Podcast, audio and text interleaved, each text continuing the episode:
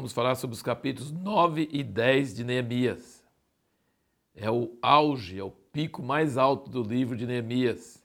O, li, o capítulo 9, como nós já comentamos no capítulo 9 de Esdras, e depois nós vamos comentar no, no capítulo 9 de Daniel, esses capítulos 9 desses três livros são tremendos. E esse capítulo 9 de Neemias reconta toda a história desde a criação do mundo até o momento atual aqui em Neemias. Eles contam tudo de forma resumida: tempo dos juízes, tempo de Moisés, tempo dos reis, tudo, cativeiro, retorno.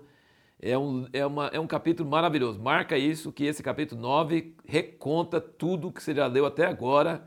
Em todos os livros está contado de forma muito resumida, seria as seleções da Bíblia. Você pode ler aqui é, a, a, versão resumida, uma oração tremenda.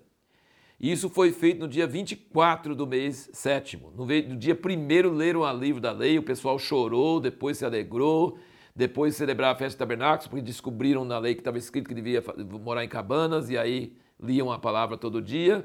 Aí, quando terminam os sete dias da festa de tabernáculos, logo depois, eles reúnem no dia 24 vestido de, de saco com terra sobre a cabeça, jejum, se apartaram dos estrangeiros, leram no livro da lei uma quarta parte do dia, outra quarta parte fizeram confissão e depois fizeram essa oração tremenda que tem aqui, uma oração que não dá para a gente é, descrever aqui, mas que você lendo é, é, é uma oração maravilhosa, tremenda.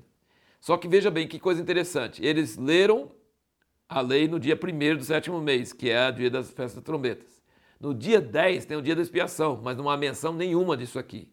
E no dia 15, e por sete dias, celebrar a festa dos tabernáculos, tudo certinho. No dia 10, que é o dia da expiação, é que devia ter esse arrependimento, essa coisa tudo, eles não fizeram.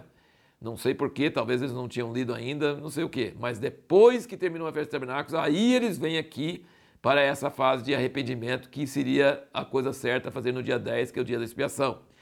Mas é assim, de qualquer forma, é uma coisa tremenda. Jejum, pano de saco, terra na cabeça, arrependimento, confissão dos pecados, tudo como se fosse do dia da expiação.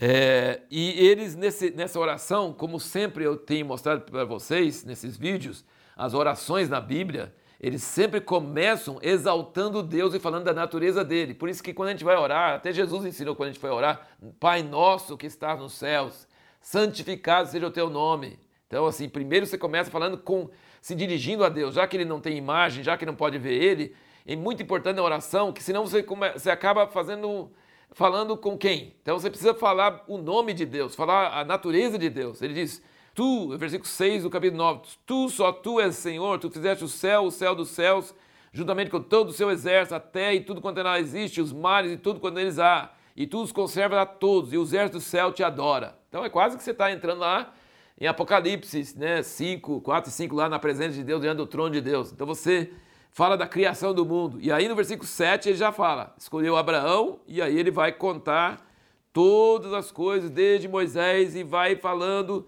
sempre ressaltando o recede de Deus. Versículo 17.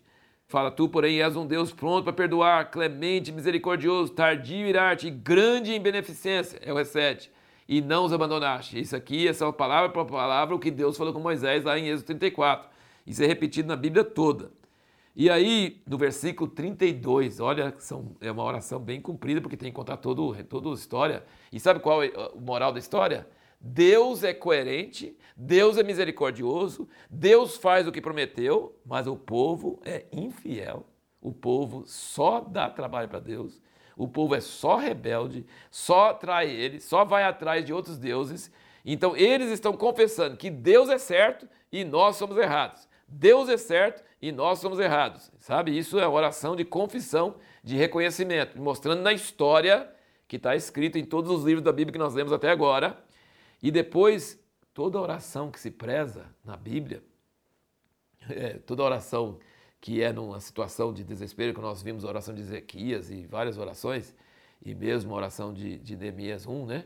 E aqui ele diz: tem um lugar que fala agora, pois. O que é agora, pois? Significa diante de tudo isso, Deus, nós precisamos da tua intervenção agora, nesse momento da história. Deus não é só um Deus do passado, ele é um Deus do presente.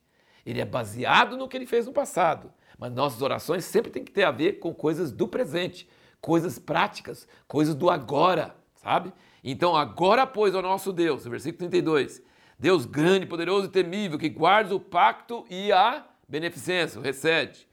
Não tenhas em pouca conta toda a aflição que nos alcançou a nós. E aí vai falar sobre é, a sua situação atual, né? Vai falar, então, e no versículo 38 ele vai mostrar o propósito dessa oração. Contudo, por causa de tudo isso, firmamos uma aliança e o escrevemos. E serão nos nossos príncipes, nossos levitas, nossos sacerdotes. Então, essa oração, na verdade, essa agora, pois ele está dizendo: Deus, nós estamos castigados, nós estamos aqui sofrendo e com razão, o Senhor tem razão, e nós estamos aqui na terra, mas servindo outros reis e pagando imposto e escravo desses reis.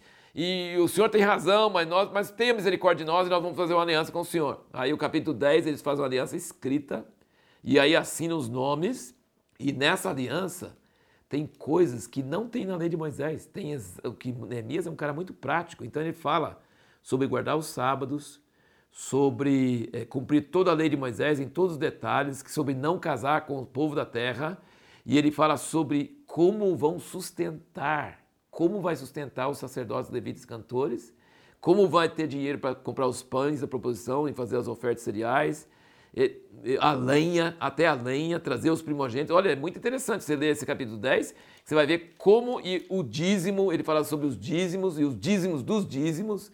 Então a aliança deles era para fazer tudo certo, guardar os sábados, oferecer os primogênitos, fazer os sacrifícios, sustentar os sacerdotes. Essa era a aliança que eles estavam fazendo, mesmo debaixo dessa servidão aos reis da Pérsia. Então, assim, é maravilhoso, muito, muito maravilhoso esses, esses capítulos. É, a pergunta que nós vamos fazer para o próximo vídeo é: qual a diferença de função? Qual a diferença de função de alguém que é líder religioso de alguém que é líder civil?